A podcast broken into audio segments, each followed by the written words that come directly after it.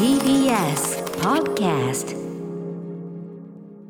3月6日月曜日時刻は午後8時を過ぎました。TBS ラジオキーステーションにお送りしているアフターシックスジャンクション略してアトロク。パーソナリティの私ライムスター歌丸です。そして月曜パートナー TBS アナウンサー熊崎和人です。ここからは聞けば世界の見え方がちょっと変わるといいなな特集コーナービヨンドザカルチャーのお時間です。今夜のゲストはノーナリーブス西寺豪太さんです。どうもこんこんにちちははどうもありがとうございます。は。はいいろいろあの伺いますけどもあのはい。豪太くんの本もアトロックブックフェアに置いてあって。あ、もうあれめっちゃ嬉しくてありがとうございま。です結構、はいあの私が見る限りとかいろんな報告の中でも、はいやっぱナインティーズこれでブックフェアで買ったという人も多いですしもう嬉しいっす。僕ね純駆堂行った時に、はいはいあのずーっと読みふけってる若者がいていろんなのをあはいはい。特にナインティーズ読んでましたよ。本当ですか？うんいやツイッターで見て、はいあれはもう全国各地の本屋さんに置いてあって、もうめちゃくちゃ嬉しいなと思って。ねえはいありがとうございますいえいえいえということでこの番組も大変お世話になっている豪太君改めてご紹介を熊崎君からお願いします。はい西寺豪太さんは京都育ちのシンガーソングライタープロデューサー。ノーナ・リーブスとして97年にメジャーデビューしました。ソロ活動としましては去年の12月から日本の名曲カバーをアナログレコードでリリースされており今月22日水曜日にはその第3弾として郷ひろみさんの「入江にて」さらにマハラージャンさんと制作しましたオリジナルラブの「It's a Wonderful World」のカバーがリリースとなります。また同じく22日にはこのカバー企画の集大成となります。サードソロアルバム「サンセットレイン」も同時にリリース。さらに豪太さんは執筆活動もされておりまして今お話にもありましたが1月には初の自伝的小説「ナインティーズ」を文藝春秋より出版されました。多岐にわたる活動の中この番組「アフターシックスジャンクション」では毎月一度月曜日にご登場いただき洋楽邦楽の歴史を分かりやすく紐解いていただいています。はい、ということでまさにこのあの自伝的小説「ナインティーズ」から始まる、まあ、 Blur を中心とした、はい。えっと、ブリティッシュな、えっとね、ロックのうん。 nineties 話から始まり、はいはい。でもそうじゃない nineties はい。みたいなね。そうですね。あのってところで前回は、えっと、 nineties girl group ということではい。やりました。ちょっとその3日4日前にあの、東京ガールズコレクションっていう、はい僕もなんかそういうお祭りがあることはもちろん知ってたんですけど、でちょっと行く機会があって、 NewJeans をこう生でこう、なんていうのかな。あのステージを見たというよりは、その通り過ぎる姿を見れたっていう、生で、振り返ったら彼女たちがシュッて通り過ぎていっておお生で見れたと思って。だからまあその90年代女子グループ的なものっていうのが、今本当にまあ K-POP もそうですし世界的にもすごくリバイバルされてる中で。前回の放送もすごくあの評判が良かったというか、楽しくて。で今回まあその流れで、ナインティーズいろいろっていうところなんですけど、まあ、今回はどちらかというと80年代からな90年代の橋渡しというかね、はい。僕たちがまあ一番好きなところというか。せ一番好きだし、はい。あの 80s ナイトやるときに一番センシティブなとこ。そうですね。あの、うん。そうなんですは全然リリース警察がね来るから。警察が。80全然88年とか、ひたすら87年の曲なのに俺がすっ飛んできていやこれは 90s ですってよ、ほほんまの DJ ポリスですからね、ほんまの意味で。確かに確かに確かに。リアルな正しい DJ 感じあの実際 DJ もしてるしポリスもしてる。これぞ本当の俺だったんだ。あれは DJ ポリスって間違ってましたけどね。俺だったんだ。俺歌丸さんがもう最初に 昔は喧嘩してたぐらいなんで。俺がすっ飛んでってね。15、6年前はいやね、まあ、20年前ぐらい。あくまであれですよ、議議論議題として、はい議題として。豪太君ねやっぱりニュージャックスイングはナインティーズにカウントしようよと。そうそう。みたいなそういうねかなり話。仲良くしてるんですけど、何回かトラブルになりかけた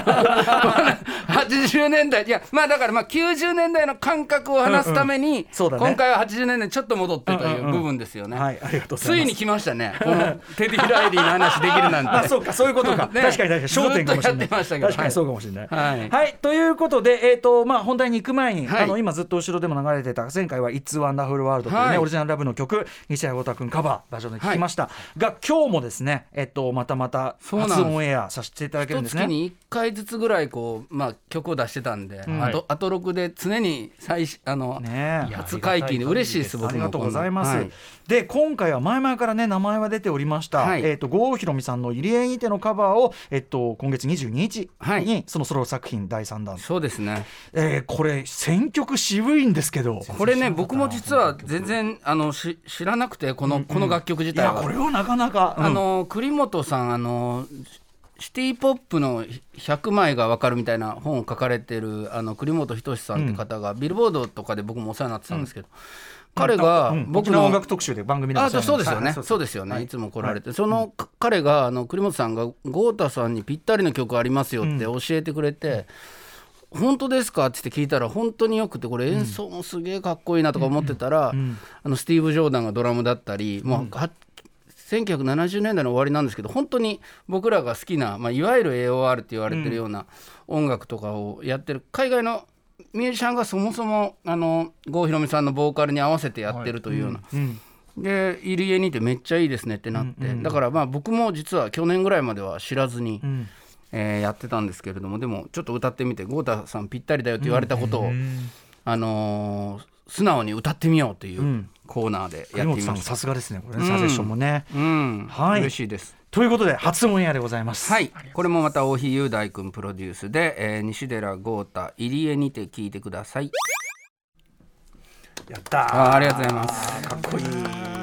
りがとうございます。はい。ということで、えー西田豪太さんがえー郷ひろみさんのね1979年、アルバム「スーパードライブ」ジャケは横尾忠則みんなチェックしてましたね。や今ね。ばいもうびっくり、まず曲かけってなってて、でその元みたいな話してて。そうですね、ん。ベースがウィル・リーさんでスティーブ・ジョーダンがドラムでクリフォード・カデ・キボーズハイランブロックギターということで、まあ、郷ひろみさんがその24丁目バンドという、まあアメリカのもう本当トッププレイヤーと組んだというアルバム。で僕も本当に去年知ってん。教えてもらってああすごいと思ってカバーさせてもらったんですけどまあ郷ひろみさんのことは僕もちょっとその時代的にももちろんテレビの中の大スターでしたけど、そのレコード買ってみたいな時期ではなかったんで79年だと、だけどやっぱりいやー戦士的ですよ。で、うん。例えばそのね「セクシーユー」っていう曲では、うんうん。アフロでヒールしてやってたりしたんだよね、なんつってさ。だからやっぱり堤京平さんとあの直接話した時もやっぱり郷ひろみさんの声好きだってよくおっしゃってたんでやっ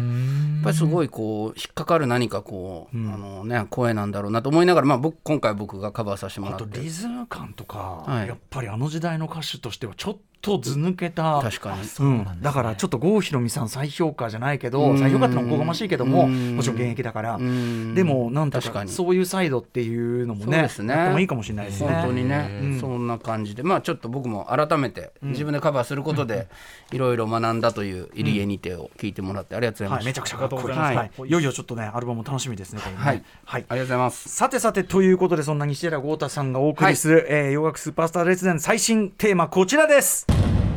ノーナ・リーブス西寺豪太洋楽スーパースター列伝 80s ポップ関ヶ原の果てにニュージャックスイングの若き伝道師テディ・ライリー編。はい。80s ポップ関ヶ原の果てにというのは、はい。これ後で説明あるんですかね。要はあのずっと打ち込みビート対はい。生ビートはい。なんていう話をしてて、そうですね。でまあ言っちゃえば今はもうね、まあ、でも生であっても打ち込みの感覚を取り入れて、ね。うん。逆もしんなりというか、はいそうですね。なので、まあ、それが融合して次の時代が出来上がったというのが実際のところですが、だから、ね、なんだけど、うん。関ヶ原の果てに、まあ、出てきたものとして、はい。今日はニュージャックスイングという、まあ、テリー・ラリが作り上げた音楽スタイル、はい。ここを中心にということですかね。はい。うん。そうですね。結構あのまあニュージャックスイングって何なんだ、まあ、ちょっとリズムも今日いろいろサンプルみたいなの持ってきたんで、あのー熊崎アナにも分かってもらえるようにちょっとずつこうやっていきたいなと思うんですけど、まあ、まあもちろんその16部3連っていうかよく言うんですけどチッキチッキチッキチッキっていう一つその特徴的なリズムはあるんですがというよりは多分そのこの時代の若い新しい音楽ダンスミュージックっていうことの提唱者がやっぱテディ・ライリーだったのかなって。で特に10代の終わりからもうプロデューサー、ま、真ん中ぐらいですかね、こう台頭していって。出だしはキッズグループですからね、そうそう後そううだから最初ねあのあのニュージャックスイングの生みの親って書いてあったのを、はい。生みの親っていうにはもう二十歳ぐらいだったからあ親っていうのが変そうそうそうかそうなんか親っていうよりはそので若き伝統心にしたらって僕もちょっと話したぐらい、もうそのびっくりするぐらい若いんですよ。まだ、えっと、55ですもんね、だから本当に僕も若い頃に好きでしたけどでも本当に大して年齢変わらないというか、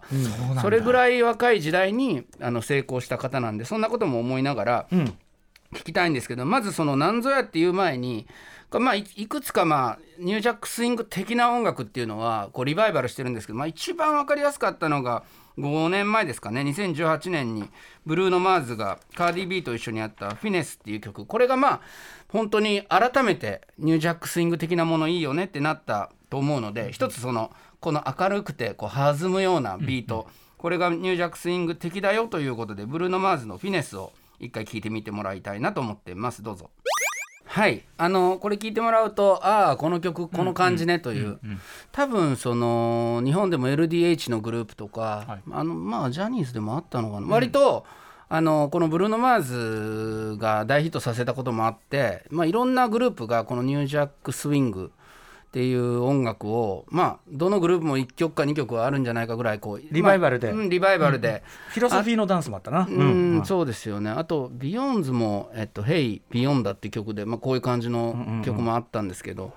まあ、ちょっとその味付けのある種の濃さも含めて、まあ、今日ちょっといろいろ説明しながら話していきたいなと。歌謡曲とはフィットがいいんだよな。うん。いいですよね、で楽しいし、という感じなんですけれども今日ちょっとその、まあ、テディ・ライリーの生い立ちから、まあ、91年ぐの夏ぐらいまで行こうかなっていう。あの若くして話して始めてるから、はい。何しろあの長いんですよね。歴が。あのだしトップトップである時代が。そうですね。ちょっとありえないぐらいの長さ。あと出役として自分が歌ったりラップしたりとかっていうこともしながらあの裏方もやってっていう、そのバランスもありますしね、あと初期ヒップホッププロデューサーとしての仕事も結構そこそこ重要だったりするんで、はいはいはいはい。なかなかなかなかですよこれは。そうですね、うん。はい。まあじゃあとっとと言って。一緒に。行ってみましょう。はい、行きましょう。郷太君の、えー洋楽スーパースター列伝本日はテディ・ライリー編です。After Six Junction.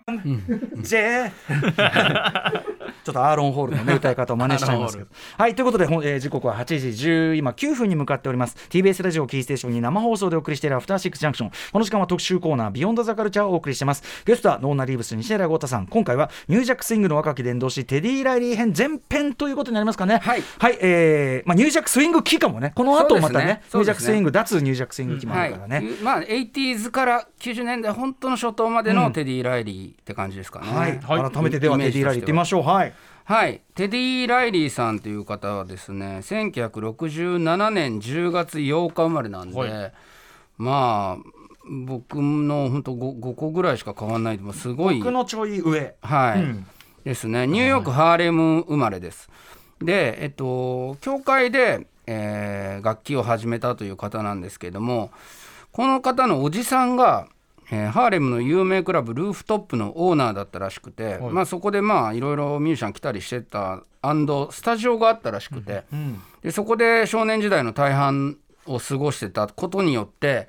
早熟なその音楽体験とかいろいろそのまあ有名人とかも含めてこうちょっとこううーんまあ英才教育を施されるような形で若い頃から、えー音楽に親しんでたんですけど12歳って言われてるんでまあ計算すると79年から80年ぐらいなんですけど、えーキッズ・アット・ワークというグループを、まあ、作るんですね。はいこれまあお子供が仕事してるみたいなキッズ・アット・ワーク。うんででそれがですね、まあ、ニューエディションっていうグループだったり、まあ、もう小さい子たちが音楽をやるっていうのは、まあ、ジャクソン5から何から割とその一つの文化としてあったんですけど、このグループ実はそのこんなテディ・ライリー天才がいたにもかかわらず、まあ、そんなにはその人気出なかったんですよ。ただこのグループ、まあ、あの子供の頃からの友達のティミー・ギャトリングさんっていう人と一緒にやってたんですけど、んあともう一人、えっと、クルエル・ヘンダーソンさんっていう人と3人でやってたんですけど、まあ、キッズ・アット・ワークっていう名前の通り自分たちで結構曲作ってたんですよ。うん、この時点からうね、ん。普通はね普通は当てがわれるけど。そうそうそう、ん。それそれがね特殊で今まではなんか大人が作って、まあ、ニューキッズ・オン・ザ・ブロックにしてもニューエディションにしても基本的にはあまあ普通のグループってそうですよね、まあそうその10イメー代だったらそのすごいソングライターがいたりとかプロデューサーがいたりとかして、だけどキッズ・アット・ワークは自分たちで作っててでも大して売れなかったんだけども10代半ばで結構なんか音楽的にこいつら能力高いんじゃねえかっていう感じの噂は出てたと。でこの辺りになるとむしろあの歌丸さんの方が詳しいと思うんですけど85年はい。えっと、そのキッズ・アット・ワークは1984年、まあ、あのロサンゼルスオリンピックがあったりした年ですけど、その年にアルバム1枚出すんですけどなんかちょっともう一つだったと、そしたら1985年まあクールモディだったりえっと、いろんな人のなんかバックをしたりプロデュースをしたりするようになるんですよね。ねこれちょっと説明してもらいたいんですけど。あのまあ要はヒップホッププロデューサーですね、はいはい。クールモーディの Go See the Doctor Go は See い the Doctor ってね、はい。有名な曲があります、はい。あとなんといってもヒップホップ的には、はい。ダギー・フレッシュの、はい。えっと、ザ・ショーっていうめちゃくちゃスリックリックとかもね、参加した曲があって、これの、えっと、デレレレレンチェン多分シンセが多分、うんが多分テディですね。これはなんかねめっちゃうまいわけじゃないんだけどなんか味があってすごい後のテディ・ライリーを感じさせますよね、そうね。あとやかっこいい。やっぱりゴリゴリヒップホップ畑にもむしろプロデューサーとしてその10日から出した人のヒップホップ畑からっていうか、ん。そこ重要だと思うんですよね。だからその、はい。R&B とヒップホップ融合っていうのが全然そのなんていうの？ヒップホップ俺の感覚だとヒップホッププロデューサーが歌物を手掛け出したみたいなうん。その順番ぐらいだったぐらいで認識したのは。それがまあ高校生ぐらいですね日本。人高校生だったそれをその時期やってるんだ、うん。マジとんかでもないな、それでこれね、こまあ、この話って結構その1985とか86とか、はい。この年号とか順番とかがまあまあ大切にはなってくるんですけど、えこれねあとマイケル・ジャクソンの「バッド」っていうアルバムが1987年の8月末に出るんですよ。ええ87年の、まあ、9月に日本に来日したあのバッドツアーとかバブルス連れてきたとかって言ってた時なんですけど、うん。これあのーその後1991年の「デンジャラス」ってアルバムでテディ・ライリーはマイケルのまあ相棒のような形参謀で相棒みたいになって何曲も曲作って CD の中にまあ名曲がいっぱい入るんですけどそれよりもはるか前の1987年のこの「バット」の時点でマイケルはテディ・ライリーに声をかけてるんですよ。それはすっごいもし本当ならすっごい早いけど。うん本当だという話なんですよ。だってニュージャックスイングブームのはるか前じゃんね。そうなんですよ。だからもう本当にそれこそこの「クール・モー・ディ」とかはい。のサウンドを聞いて確かに。面白いっていうことで声をかけてたらしいんだけど結局でもそのマイケル・ジャクソンの「バッド」ってアルバムはもう何年もかけて作ってた。最後の方に多分そのあのテディ・ライリーが台頭してきたというかまあ若いテディっていう才能があるっていうのででこのああ後々も話出てくると思うんですけど、先ほどそのちょっと音楽聴きながら宇多丸さんもジーン・グリフィンという、まあマネージャーというか、会社の社長みたいな人最初はねジン・グリフィンとグテリー・ライリーと同列でクレジットされることが多くて、はい。僕らは情報なかったからあのジャムルイスとかみたいな、はい。音楽的パートナーかと思ってたらただの、えっと、マネージメント親父。あの、もともとミュージシャンだったみたいなんですけどね、まあそうインディーね。アイディアマン。アイディアマン。仕切り親父。仕切りは子供だったから、子供だったんで、あまだテディが、うん。なのでまあちょっとその親父的な人が な。んか俺もプロデューサーだろっていうことで。こうちょっとまあそれは後々揉めたりするんですけど、その人が、まあ、テディ・ライリーのインタビューを読むとマイケルから連絡が来たのをその自分のその才能の塊のようなそのテディ・ライリーがマイケルと知り合ったら、まあ、いわば自分の、まあ、よりもあっち側に行っちゃうってことで、せき止めたっていうこともあったみたいで邪魔したと。まあでもそのなんか話を聞くと87な7年っていうのはそのまだ裏方のテディ・ライリーにとってそのまあ6月とか5月に声かけてたとして、めちゃくちゃマイケル早い段階で声かけてたんだなって思ったりするんですが、まあ、実際は、えーこのテディ・ライリーがだんだん頭角を現すのは87年の秋ぐらいからなんですよ。ですね。でまず聞いてほしいのが、はい。1987年9月秋ですね。もうだからバットよりもちょっと後に出た9月21日に出た「I Want Her」っていうキース・スウェットさんの曲を聴いてください。この曲が、えーニュージャックスイングの、まあ、スタート地点とよく言われます「I Want Her」キース・スウェットはい。かっこいいですね。ね今聞いても全然かっこいいね、うん。うん。あの歌丸さんはスとアイモントハうん。はい。歌丸さんはこの、まあ、リズムに割とこう特化して言われることも多いんですけど、あのメロディーもすごい大事だまあ確かにこうバラードも得意ですしねテディ・そう。ライリーは。あのすごい美誰もがいい曲だねっていう流麗なメロディーと,、えっとそのリズムパターンとかそのオーケストラヒットとかそういうサウンド的な特徴が合わさってなんかニュージャックスイングって感じはいはいはい。がします。ちょっとまああのこのリズムの特徴をそのフリーサンプルでちょっと僕作ってきたんでほ一回ちょっとこれかけながら僕喋るんではい。一回あの駒崎アナや皆さんに伝えようかなっていうリズムの作り方はい。これバスドラムなんですよ。ゴン、はい。まあ、これだけだとドン。ドンだけなんですけどこの後こういうちょっとプラスアルファのキックをもう一個ここで跳ねたタンバリン。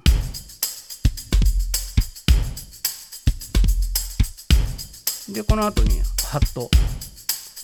き金属の。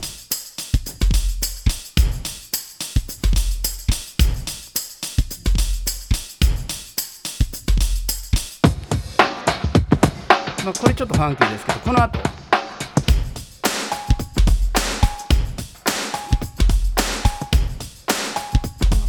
カウベルもいるね。はい。うん。もうこれが基本的なニュージャックスイングのもう典型的なパターン。ですこれもう一回あのカットするんで、これ普通はこれキックとスネア、はい。ドン。ツッツッパッツッツこれもシンプルなやつ僕は打ちました。これまたキックだけ。これキックはずっと一緒なんですよ。はい。バスドラム。はい。だけどニュージャックになるとこういうちょっともう稲田さんも腰を振っているという。カメラ係でね今撮ってるなんかこのパーカッション要素も多い、シンコペートしたリズムって、うんうん、多分その元はあのワシントン DC の55ビートっていうのがあって、はいはいはいはい、これがすごい80年代半ばに、はい、あのー、まあ、すごく流行したというか、まあ、今でももちろんね地方のサウンドとしてあるかもしれないけど、はい、それをさらになんかこう今風な感性でアップデートしたっていうところもあるかな、ビートパターンに関しては。のコンピューターがまあこの時期に相当こうはサンプラーやコンピューターが相当まあ進歩したんで、それによってそういうチッキチッキチッキチッキチッキチッキっていうためを自分では割と自由自在にこうコントロールできるようになってちょっと後ろにしたらこう気持ちいいんじゃないかっていうことがまあそれまでは人間のビートでもちろんやってたんですけど人間のドラマーによるグルーヴだったんですけどもこうコンピューターのこうクオンタイズ化された同じあの気持ちの良さでずっと一定にできるっていうのの中で生まれてきたっていうのがこの80年代後半のまあ発見ですよね。だからリズム関ヶ原のが先に？機械、ビートがさ機械になれば機械的になるかと思ったらそうじゃなくて、そうですね。そのより進化したら今度は人間的なグルーヴ感も入れてでも機械ならではのループうん。性みたいなさ、だからさっき言った融合、そうですね、いやもう本当だからなんていうかこれは最高だってなったんですけどやっぱりその34年まあ3年ぐらいですかね。もうこのビートが全盛期があってみんながやったんで、だんだんだんだんちょっとずつまあ飽きてくるというようなことがまあまあ来月話していきたいんですけど、はいまあ、今のところこのリズムが世の中に浸透して、なんだなんだって言ったのが1987年の秋からその翌年にかけて。で1988年っていうのはもう完全にテディ・ライリー元年っていうかもう本当にみんながみんなテディ・ライリーに夢中になる。そしてそのプロデューサーの、まあ、先輩たち L.A.&ベビーフェイスとかジャム&ルイスとかみんなもそのテディ・ライリーがやることをこうこれ新しいぞって言っていろんな人が取り入れていくっていうんですけど、まあ、一つまた代表作の一つだと思うんですけど1988年年が明けてえジョニー・ケンプという、えーシンガーソングライターのはい「Just Got Paid」という曲が、えディ・ライリーが手掛けてヒットしました。ぜひ聴いてみてください。はい。このジョニー・ケンプさんというアーティストはですね、はい。バハマの出身ということでフロリダの沖にあるバハマですね。だからなんかね聞いてるとちょっと今ブルーノ・マーズみたいだなっていうかこー。う割とそのブルーノ・マーズもハワイの人なんですけどなんてかアメリカのそのほ本土のよりもちょっとこう明るいっていうんですかね。ちょっと爽やかと言いますか。であのシャウトした時に声がしゃがれる感じとかそのポップフィールドでもヒットした一つの理由なのかなと思うんですが、まあ、この方、えーソングライターでそのさっきかけたキース・スウェットと共作していて、まあ、曲を上げようかななんて思ってたらしいんですけど自分で歌おうということで、えーテディ・ライリーが手伝ってあのそうなんですね。だからまああのーこれは一つニュージャックスイング初期のヒット曲のなんですけど、まあ、残念なことに2015年の4月にこの方ちょっとバハマのモンテゴベイってところではい。亡くなっちゃって、あら。もしかしたらその時にこうニュージャックスイングのアーティストがみんな集まってあのまあ、ライブみたいなこと戦場パーティーみたいなことを豪華客船でするというイベントがあったからもしかしたらシークレットで出るはずだったんじゃないかって言われてたんですけど残念ながら、えー若くして亡くなっちゃったということなんですが1988年このジョニー・ケンプもヒットしましてついに、まあ、本体えテディ・ライリーが組んだグループガイというのがデビューするんですね。これまあガイって多分もしかしたらシャレなのかなって今までキッズ・アットワークって言ってたから、ガイ男、うん。でまあどうでもいい話なんですけどあの男組がデビューしたのも同じ1988年で 全然関係ないですけどやっぱ向こうからしたら男組みたいな名前だと思うんですよ、ガイってドイツ人物じゃないけど少年隊が男組みたいな。そうそう、ね少年と男みたいな、うん。なんかなるほど。そうそうそう。なんかガイってすげえ名前だなって思う男っていう。男組じゃねえかと思う。直訳するとそう同じ年に出てたってね全然関係ないと思うんですけど。でなんかガイは3人組なんですけど、えーテディ・ライリーさん、まあ、はい。曲作ったり、い、ろいろたまに歌を歌ったりとかラップしたりもしますけれどもそこに、えーアーロン・ホールさんというもうスーパーボーカリストが一人いまして、はい。でもう一人は最初はティミー・ギャトリングさんというさっきキッズ・アットワークの時もいた友達というか盟友なんですね。で割とこの方そのなんていうのかな甘いボーカル甘く爽やかなボーカルでそのキッズ・アットワークの時もリードボーカルのような立場だったんですけど、このアルバムのジャケットこれ今あの熊崎アナに見せ見せるんですけど、はい。このファーストアルバムの「ガイ」の時この左端にいる青い服の人なんですけど、この人レコード作る時までは参加してたのに、このデビューの直前ぐらいに喧嘩して辞めちゃうんですよ。あら。それでいなくなっちゃうんですよ。まあ歌も歌ってるし、それでなんでか知らないけどその後3人組でこうやって写真が写ってるんですけど、アーロン・ホールの弟のとダミアン・ホールさんっていう人がこの人ただの学生だったらしいんですけど、なんか2人になると変だっていうことでお前も来いっていうことで、岸辺四郎さんみたいな感じですよね。あのタイガースにおける一人弟を入れようよ渋一徳さんと。そういうことだそうそうそう。なんかあのまあ誰か一人いないと3人組でデビューしたのにティミーがいなくなったから変だっていうことでお前も入れっていうことで。なんかその音楽的才能というかどいや後々あのソロアルバム出したり才能は開花するんですけど、最初はただの若者で 何にもやってないのにであのそのインタビューしても、はい。全然あのあれ？あなた違いますよねっていう。違いますよね。違う人なんだけど、なんとなくいいなんか言えないまま入れ替わってるって多分今の日本だったらありえないと思うんですけど世界的にも。そのジャケットのこのガイの3人と後のそのガイははい。違うんですけど、その後はずっとガイはそのアーロン兄弟アーロン・ホールとそのダミオン・アンホールの兄弟とはい。テディ・ライリーの3人組でそこからはなぜかもうずっと変わってないんですけど 最初のデビューの時はあのー辞めちゃったんですよそのティミーさん。ティミーがね。日比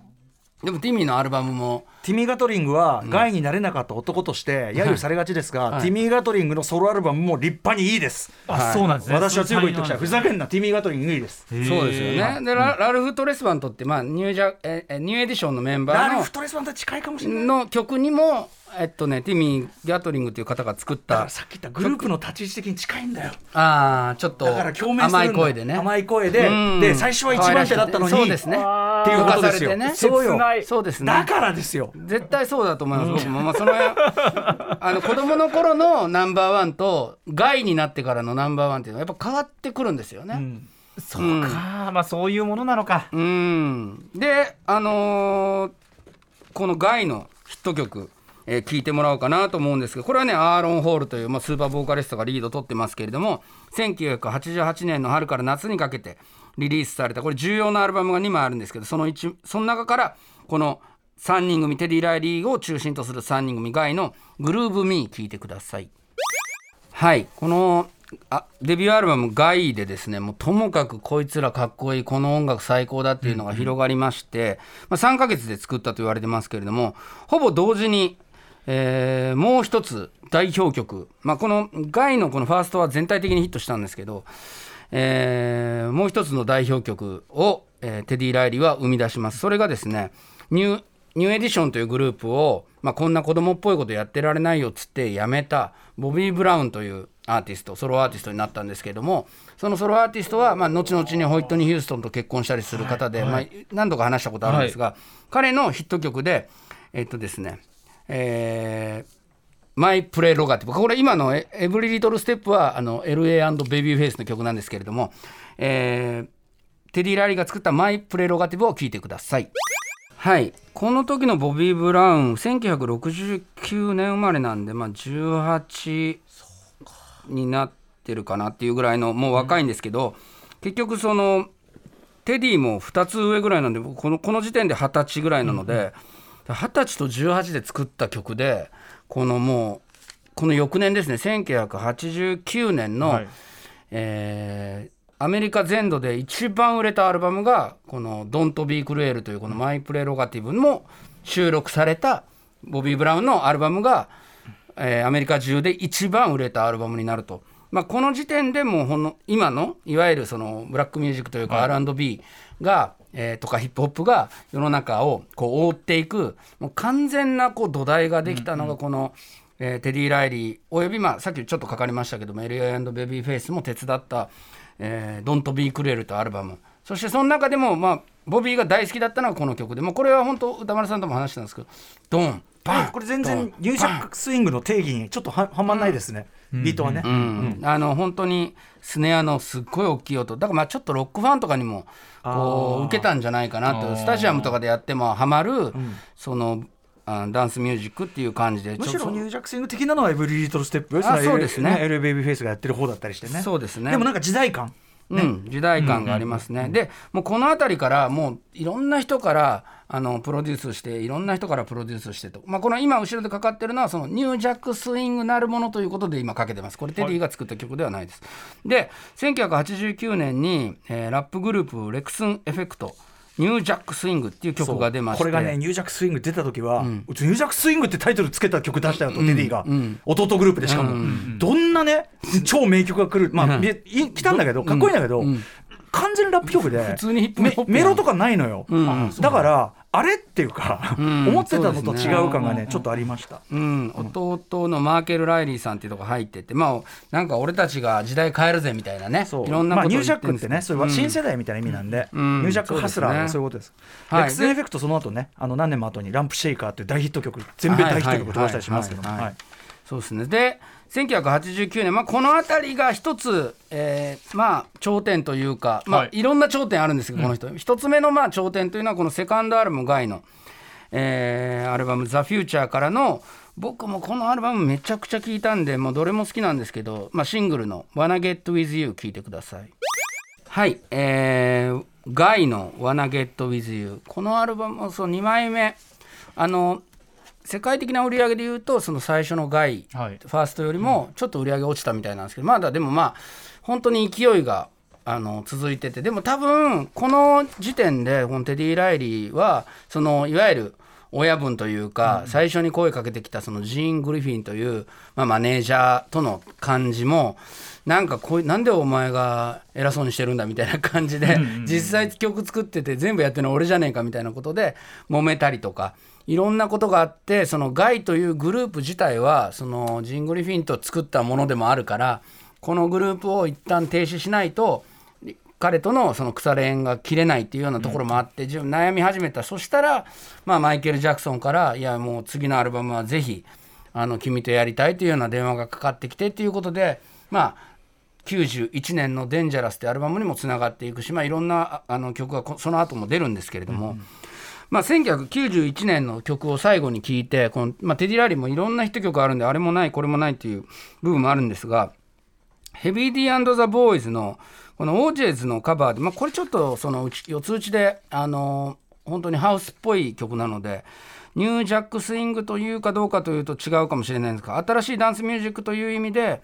えーこのガイにいるアーロン・ホールさんがヘビー・ディザ・ボーイズにフィーチャリングされてテディ・ラリーが作ったこの1991年6月のヒット曲を聴きながら、まあ、ここの特集のここの切れ目ということでやっていきたいんですが、まあ、当時テレビでダンス甲子園ってやってまして、その時もみんな踊ってたような曲ですね。ヘビー・ D&ザ・ボーイズフィーチャリングアーロン・ホールで Now That We Found Love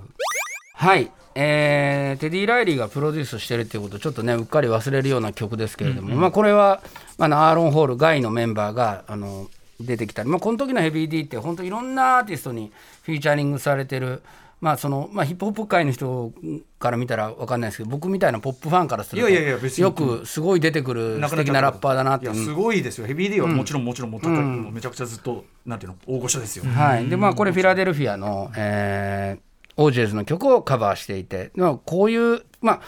この後特にまたね、あのテディ・ライリーの良さとしてある曲をより面白くするという。あのこととかその現代的にするリミックスするとかいう部分も彼は秀でてるんで、まあ、次回あの歌丸さんからも話があったアルビシュアも含め。アルビシュアねもうね、うん、多分時代的にはこのもうちょっと前まあそうですよね、うん、前なんだけどそのまあいいかにしてこのテディ・ライリー集が入るとリミックスサウンドが変わっていくかということもひっくるめながら、まあ、次は話せればいいかなと。あとまあマイケル・ジャクソンデンジャラスの話とかも含めて後々ブラック・ストリートっていうグループだったりとかまたガイが再結成したりとか。結構あのフル・オブ・ザ・ハーモニーもですし、まあ、日本やかあの韓国のアーティストもかなり、うん、あの仕事をしたりとか、テディはしてるので、うん、まあ、そんなこともちょっと次話せればななんて思ってます。はいありがとうございました。ありがとうございます。前編でございます。ということで、豪太君から最後のお知らせことなどお願いします。はい。えー、サードソロアルバムサンセットレインが3月22日にリリースされます。よろしくお願いします。オリジナルラブのカバーの It's a Wonderful World マハラージャン君とやっているのはもう今、あのストリーミングサービスで全部聴けます。そして渡辺美里さんが5月にリリースするデュエットアルバム Face to Face 歌の木に僕がまあアレンジプロあプロデュースかな？と,、えっとボーカルのデュエットで参加してるんですけどこの前その歌を一緒に録るって言ったら face to face で向かい合って美里さんと生でそのあのテイクを本当ワンテイクツーテイクで録るみたいな。あんまり俺分かってなくてボーカル録りに行こうと思ったら、うん、美里さんとマイクをこう向かい合わせになって久しぶりにドキッとして。そんな録り方するね結構すごいライブみたいな録り方したんですごい楽しいレコーディングだったんでこれもねどんな曲やったかもまた今度話せればなと思ってます、はい、ありがとうございます、はい、ということで、えー、毎回お世話になっております。今夜のゲストは西寺郷太さんでした。次回テディーラリー編後編もお楽しみにそして明日のこの時間は第95回アカデミー賞発表直前、メラニー、えー、ゆくえさんの、ゆくえのってこれわかる、えー、アカデミー賞のゆくえさんのアカデミー予想賞、日本時間で13日月曜日に発表される第95回アカデミー賞の予想を毎年同じミス・メラニーさんとメラニーさんの予想仲間、オスカーのゆくえさんとともにご指導していただきます。